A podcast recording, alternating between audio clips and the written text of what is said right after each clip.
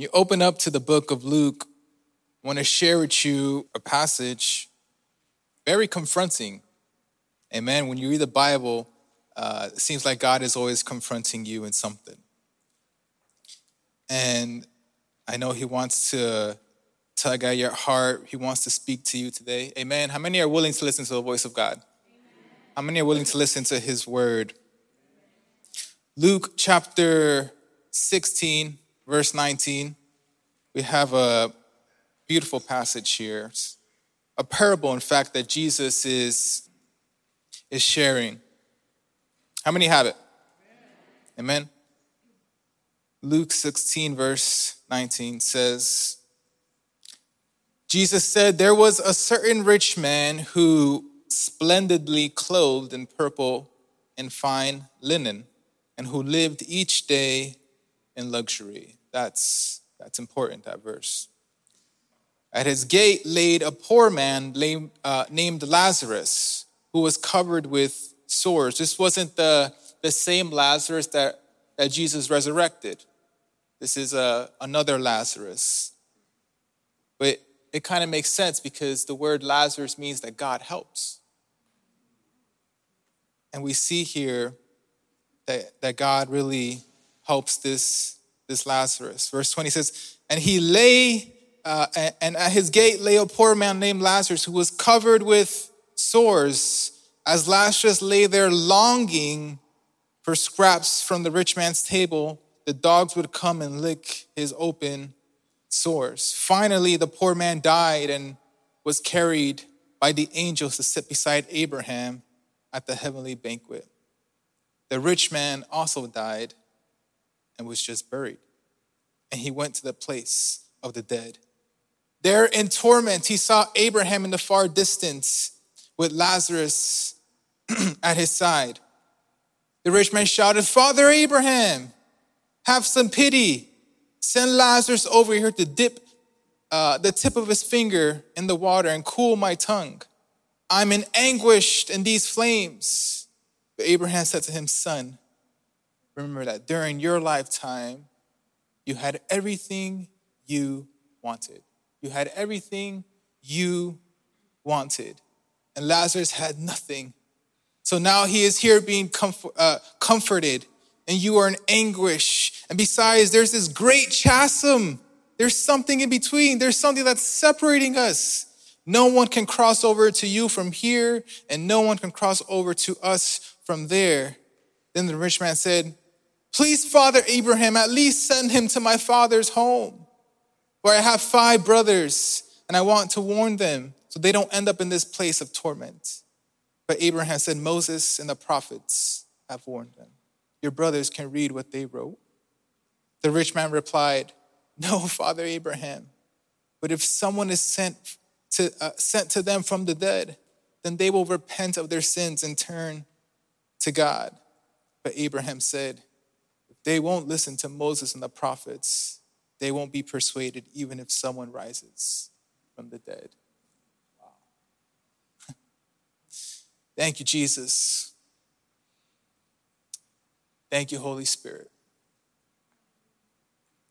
Today we want to spend time with you, Holy Spirit. We welcome you here in this place. I pray, Lord, that you can speak to our hearts, that you can unlock the truth of the scriptures, Father God. And that you can challenge us, Lord, that you can transform us, Lord. Open our eyes and our ears, open our hearts. Holy Spirit, have your will here in this place because I know you're with us. I believe you're here with us.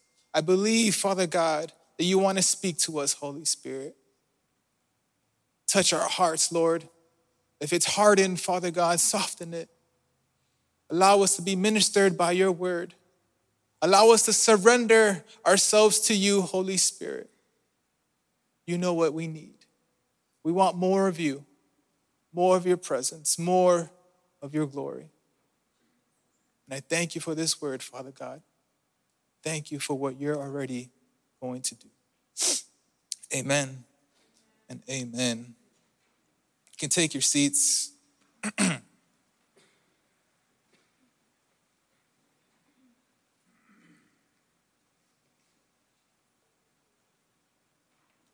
Titled my message, Now is Time. Now is the time. In the next few minutes, I pray that you can truly open up your heart. Amen. This parable, I want to focus on it, on this passage. I have quite a few scriptures I want to share with you, but this parable is going to be the foundation to my message. And I want to jump straight into it because I don't want to waste time in other stuff. And I want us to go back to Luke 16, verse 19, because there's a few things that I want us to understand, a few things we need to see in, in, in the life of this rich man. Amen. Verse 19 says, There was a certain rich man who was splendidly clothed in purple and fine linen, and who lived each day in luxury. He lived each day in luxury. At his gate lay a poor man named Lazarus who was covered with sores. As Lazarus lay there longing for scraps from the rich man's table, the dogs would come and lick his open sores. Finally, the poor man died and was carried by the angels to sit beside Abraham at the heavenly banquet. The rich man also died and was buried. Jesus is telling this parable. And if you don't know about parables, they're really only meant for a few people to understand. Not everybody is meant to understand it right? And so Jesus is starting this parable immediately with a contrast between a rich man and, and, and a poor man, between this rich man and, and, and Lazarus. And, and I need you to understand this because verse, verse 19 says, There was this rich man who was splendidly clothed in purple fine linen. He lived every day in luxury. Can you imagine his lifestyle? He could buy whatever he wanted right? He can go wherever he wanted. His home must have been big. His clothes were made of the best quality that existed. He lived in luxury. Can you imagine? Another version of that verse says there was this rich man who was clothed in purple and fine linen and who feasted. He feasted sumptuously every day. He wasn't eating regular food. He wasn't eating the same food that me and you eat rice and beans and chicken. right? He was eating exotic animals perhaps. He was he was drinking the, the, the best wine. He had the, the best quality of food. He had perhaps his own personal chef. He wasn't doing it. He he requested the best because he had the money. He was living in luxury. He was doing this every day Every once in a while, you might go to a fancy restaurant to celebrate an occasion with your spouse or, or, or whatever the case may be, and, and you know it's gonna be expensive, but you only do it once a year, so it's fine. This man was doing it every single day. He lived in luxury every day. I want to share one, one more version of that verse with you. It says, there was once a rich man who was, uh, he expensively, uh, there was once a rich man expensively dressed in the latest fashions. Look at this wasting his days in cons- uh, conspicuous consumptions. He was wasting his days in conspicuous consumptions. I like that part. He was wasting his days in consumptions. It really sums up my, my, my whole point. His focus wasn't on God, it was on his lifestyle. His focus wasn't on living uh, in holiness, it was living for himself. He didn't care about spending time with God, he didn't care about having a relationship with God. What mattered most to him was the things of this world his money, his clothes, his home, his food, his luxur- luxurious lifestyle. He was consumed by the things that don't even matter. And so his focus really wasn't on what God can do for him, it was more of what I can do for myself. on what, what, what pleases me, on, on the things that I like, on the, on the plans that I have, on the things that I want to do. I wonder how many of us are in the same position. We've allowed things to consume our time, our attention, our mind, our energy, our focus. I wonder how many have shifted their focus from God to something else. What I've learned is that the more you start to prioritize other things in life, the less you start to prioritize God. The less we start to the less we start to focus on God, the more we start to focus on other things that don't even matter. And God put it in my heart to remind someone that now is the time to start to seek Him. Now is the time to be in his presence. Don't wait for tomorrow. Don't wait for next month. Don't wait for, for your life to get better or for your problems to go away or for this to happen or for that to happen or for you to get this or for you to be in this position or for you to have this job or for you to make this amount of money, or for you to do this or do that. God is saying, now is the time to be in my presence, church. Today. As we worship today, I wonder how many were truly in his presence or how many were here just watching we're here, we're thinking of what I got to do in the next few hours, what I got to do tomorrow, what I got to do this week. And so his focus, this rich man's focus, wasn't on God, he was focused on himself. But I love Isaiah 55 6 seek the Lord while you can find him, call on him now while he is near. It doesn't say call on him tomorrow or call on him when you're less busy. It says call on him now while he's near. Take advantage of his presence now while he's near. guess what? There's going to be a time when we won't be able to do it. I'll get to that a little bit later. Isaiah 55 6 needs to be part of our daily life. Why? Because many are missing beautiful moments in his presence. Many are missing encounters that the Holy Spirit wants to have with us. Many are missing the direction that the Holy Spirit wants to give us. Many are missing the plans that he wants to reveal to us. Jesus is waiting for someone to approach his feet. He's waiting for someone to seek his face. He's waiting for someone to be intimate with him. He's wanting you to seek him wholeheartedly, continually. I don't know about you, but that's what I desire to be in his presence. I tell you the truth, there, there are moments when I'm working and I long to be in his presence. I can't wait till I get home and, and go to my closet because I know he's gonna be there. I know I'm gonna encounter him. I know I'm gonna be able to be filled by his presence. I look forward to reading his scriptures because I know he's gonna trans, transform me through his word. I spend hours worshiping him because I know his presence is going to be there, because I know he's going to fill me, because I know that I'm, I'm going to be able to meet him. And so God is seeking people to shift their focus not on the things of this world, but to seek his heart. He wants you to uh, shift your focus to, to, to not what's really important, to not what the culture is offering, to not what, what you think matters, but what he think matters, what, what, what's truly important to him. He wants to see a church that's so in love with him that, that nothing is worth their attention.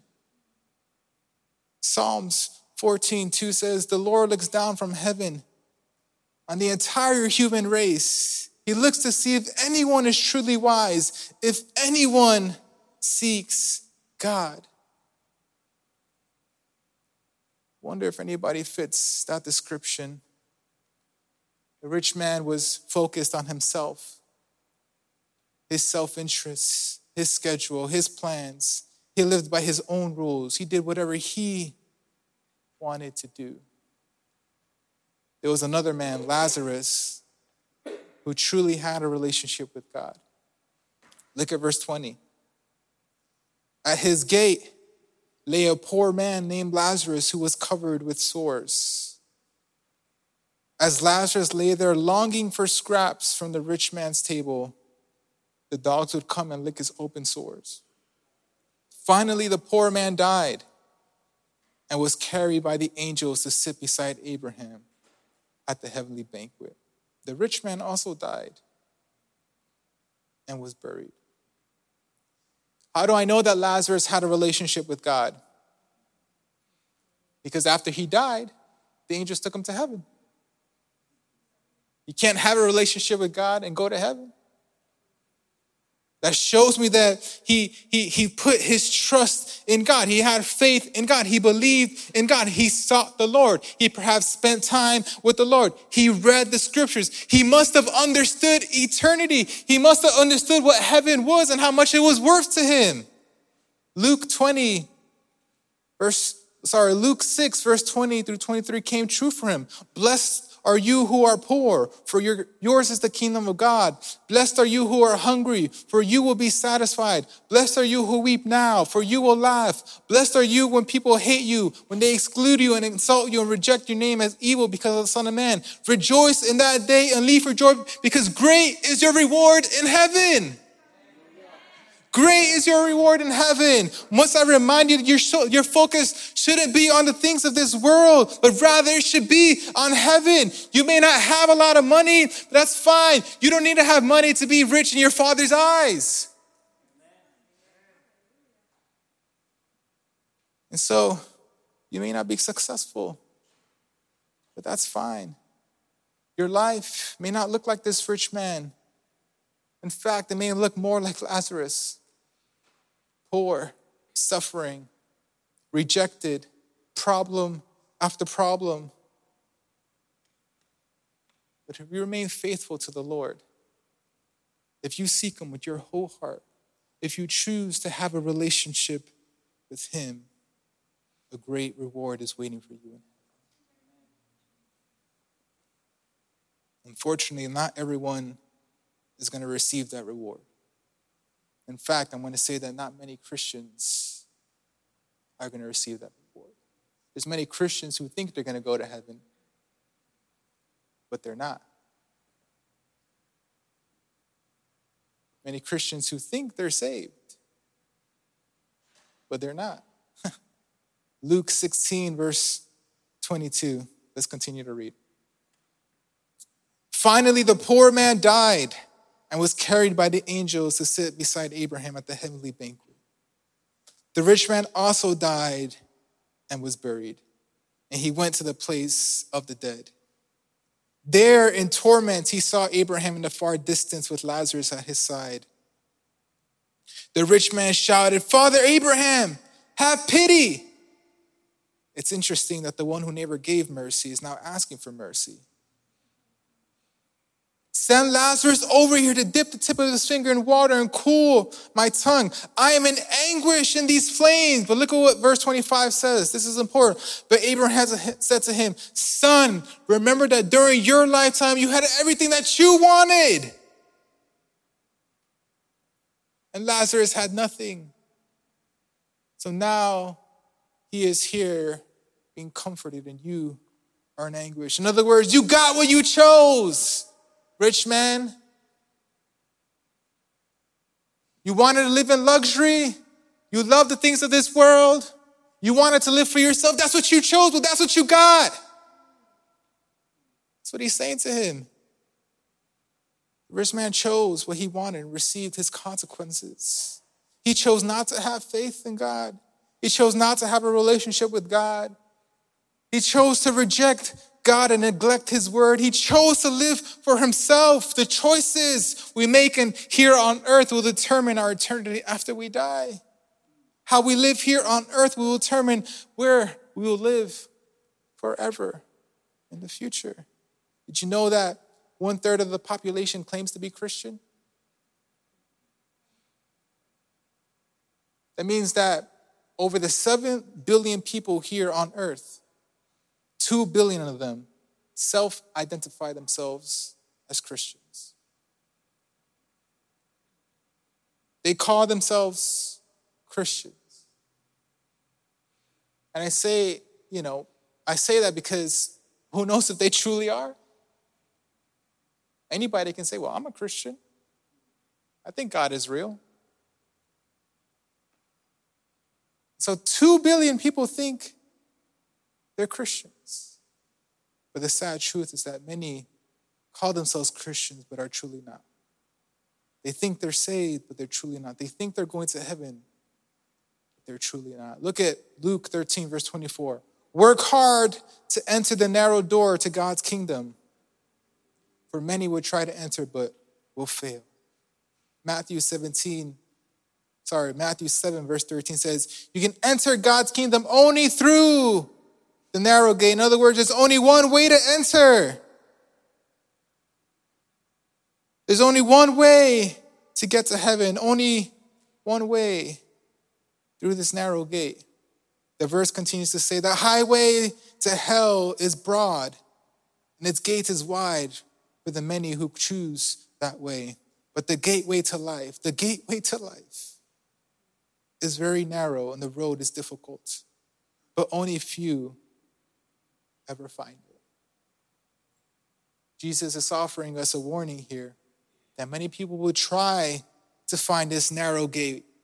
They would try to, to, to go to heaven. There, would, there, there's many people who, who claim to be Christian. They think that they're saved. They think that they're going to spend eternity with Jesus, but they find it impossible to go through the gate. Why?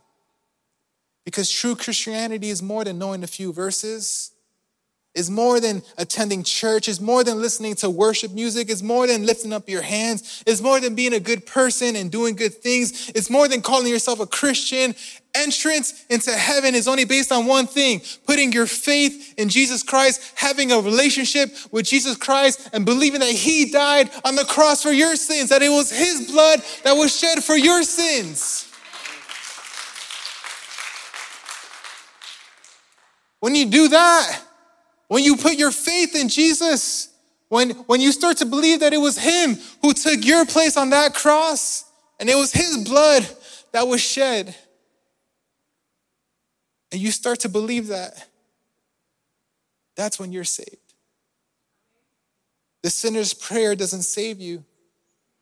Having a pastor pray for you doesn't save you. Just because your parents are Christians doesn't mean that you're saved. Just because you grew up in church all your life doesn't mean you're saved. Calling yourself a Christian doesn't mean you're saved. At some point, you have to make a decision to follow Jesus. You have to decide. Teenagers or kids, perhaps, that are here, at some point in your life, you have to make a decision to follow Jesus and accept Him as your Lord and Savior. Why do I say this? Because now is the time for you to do it. Now is the time for you to put your faith in Jesus. Now is the time for you to believe in Him. Today you can receive His forgiveness. Today you can receive His grace. Today you can receive His love and His peace. Today you can receive the Holy Spirit. Today your life can change forever. If you simply give your heart to Him those who don't put their faith in Jesus and continue to think that they're going to heaven, a rude awakening is happening for them. Look at Luke 13, verse 25. When the master of the house had locked the door, what does it say?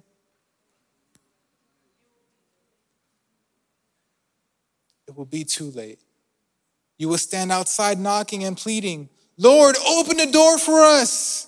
And he will reply, I don't know you or where you come from. But Lord, I came to church. I'm sorry, I don't know you. I don't know where you come from. But Lord, I read the Bible. I'm sorry, I don't know you. I don't know where you come from. But Lord, I listened to worship music and I lifted up my hands. I'm sorry. I don't know you. I don't know where you come from. So be the response that Jesus gives to those who think that they're saved but are not. People will beg to get to heaven, but it will be too late. Here's the thing is that we don't know when Jesus is going to come, but we do know that he eventually is going to come, which means that there's a time limit to salvation. We may not know the exact date, but we do know that eventually, when those doors are closed, there's nothing you can do. Your eternity is, is either in heaven or it's in hell. And here, here this rich man is, is, is, in, is in hell, and, and, and, and Abraham and Lazarus are in heaven, and he's looking up at them, and he's saying, Father Abraham, have pity on me. And Abraham is saying, Son, even if I wanted to go down there and help you, there's something in the way. There's this chasm that I can't get to you and you can't get to me. You chose what you wanted, and so you have to live with those consequences. You decided to live for yourself, and so you have to live for those consequences. You decided to reject Jesus and neglect the scriptures. You decided to not have a relationship with God, and so you have to live with those consequences, son, even if I wanted to help you. he's probably looking down at him. I can't. We're here forever. The rich man waited too long because he only cared about himself. His focus was misplaced. He had every opportunity to seek God, just like Lazarus. He had every opportunity to believe in God. He had every opportunity to read the scripture. He had every opportunity to have a relationship with God, yet he chose not to. He decided not to. Today, you have the same opportunity. What are you going to do? I'll finish with this. We continue to read verse 27 through 31. It says, Then the rich man said, Please, Father Abraham, at least send him to my father's home. For I have five brothers, and I want him to warn them so that they don't end up in a place of torment. But look what Abraham says in verse 29. Abraham said, Moses and the prophets have warned them. Your brothers can read what they wrote. The rich man replied, No, Father Abraham, if someone is sent to them from the dead, then, then they will repent of their sins and turn to God. In other words, the, the Moses and the scriptures, the, the, the, what Moses wrote and what the prophets wrote is not enough. Someone needs to come from the dead so they can finally see, so they, so, so they can understand, so that they can repent of their sins. And he's saying, No, Moses and the prophets have already warned them. They can read what they wrote. Look what he says in 31, verse 31. Abraham said, If they won't listen to Moses and the prophets, they won't be persuaded even if someone rises from the dead. It's interesting because the rich man had everything he needed. He had the writings of Moses and the prophets. If he had read them, he, he would have understood. He would have made uh, a better decision. He would have been in a different situation. He would have chosen differently if he simply read the scriptures. Only if he would have read what Isaiah 26 9 says. In the night I searched for you in the morning, I earnestly seek you. For only when you come to judge the earth will people learn what is right. Or Isaiah 55 6 Seek the Lord when you can find him, call on him now while he is near. Or Zephaniah 2 3 Seek the Lord, all who are humble, and follow his commands. Seek to do what is right and live humbly. Perhaps even the Lord will protect you, protect you from his anger on that day of destruction.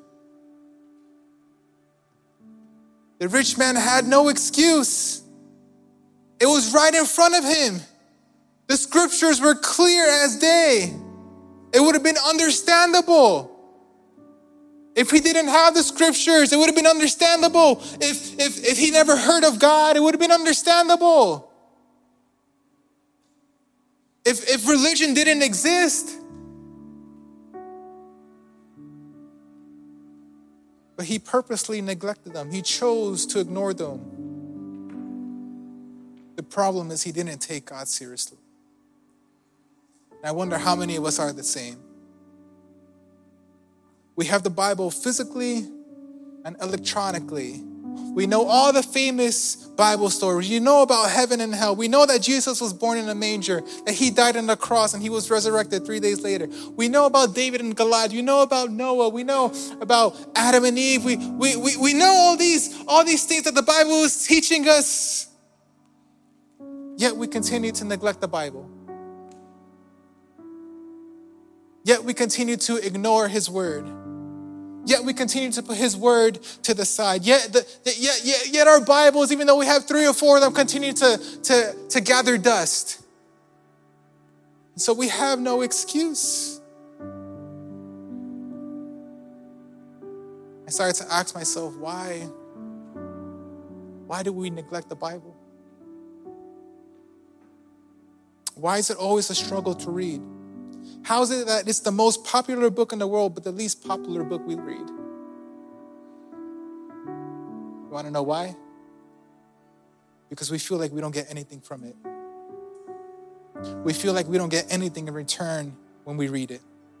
It's as if we get no value from it. It's, it, it, it, it's, as if, it's as if it's not important to us. That I'm not going to invest time into something that I'm not going to get something in return. And it's not like other things. You work because you receive money. You go to school because you're going to receive a degree. You watch TV because you're receiving entertainment. You started to date your spouse because you knew that the end goal was marriage. You did those things because you knew you were going to get something in return. But why is it that when, when it comes to His Word, ah, I'm not going to get anything from that? Let me remind you that the Word is Jesus Himself. And since Jesus is not dead, but alive, that means that the Bible is not dead, but it's alive as well. It's living, it's effective. When you open it, you'll find truth, you'll find hope, you'll find encouragement, promises, blessings, transformation, revelation, confrontation. What will you get in return? You'll get Jesus. You'll get Jesus. You'll grow closer to Him. Your eyes begin to open. Your heart begins to soften. Now you'll, you'll want to live in holiness. Now you'll want to live in obedience. Now you'll, you'll have peace because you can count on His promises. If that's not valuable, I don't know what is. And so the rich man's biggest mistake was neglecting the Bible.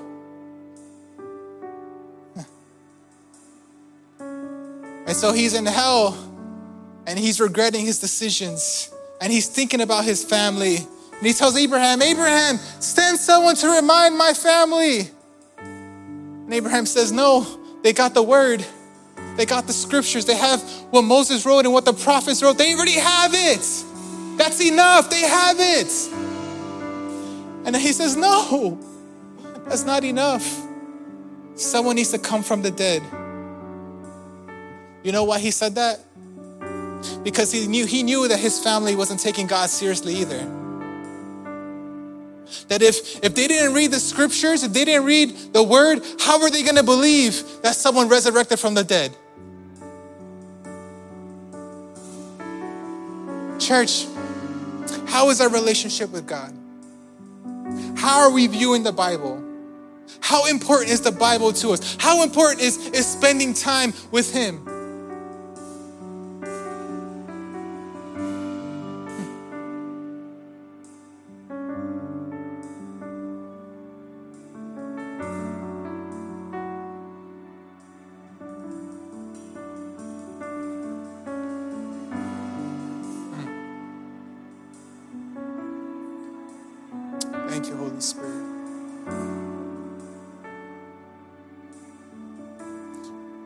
Perhaps now is the time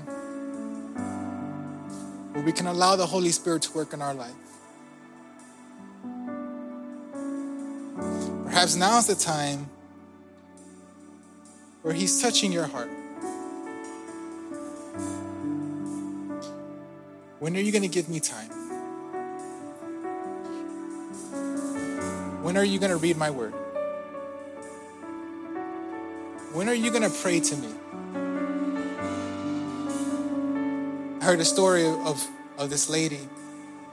She had just listened to her pastor preach about having Jesus as a friend and how he's, he's longing for friends. And she had constantly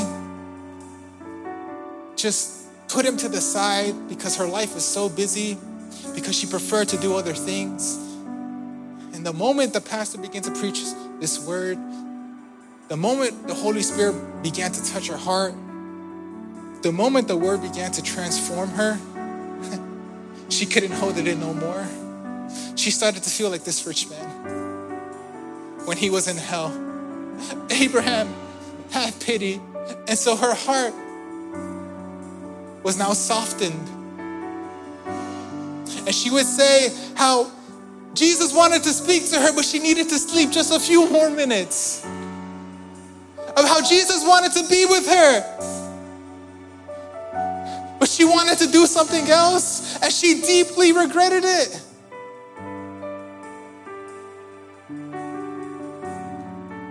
So Jesus wants to be with you today. He wants to touch your heart. He wants you to live faithfully unto Him. He wants you to seek Him with your whole heart. He wants you to properly have a relationship with Him. He doesn't want you to, to, to continue to postpone your relationship until you know next year, until until next month, un, until this. Ha- no, He wants it right now. Right now is the time, church. Tomorrow's not promised, but right now is the time.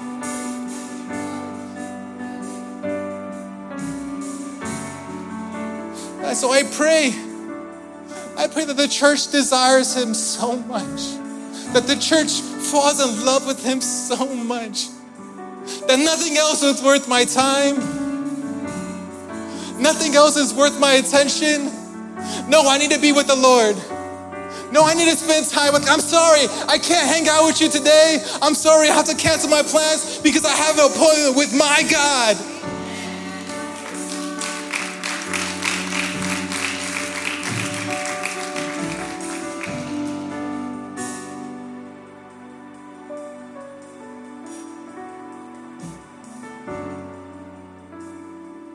So he's waiting, church.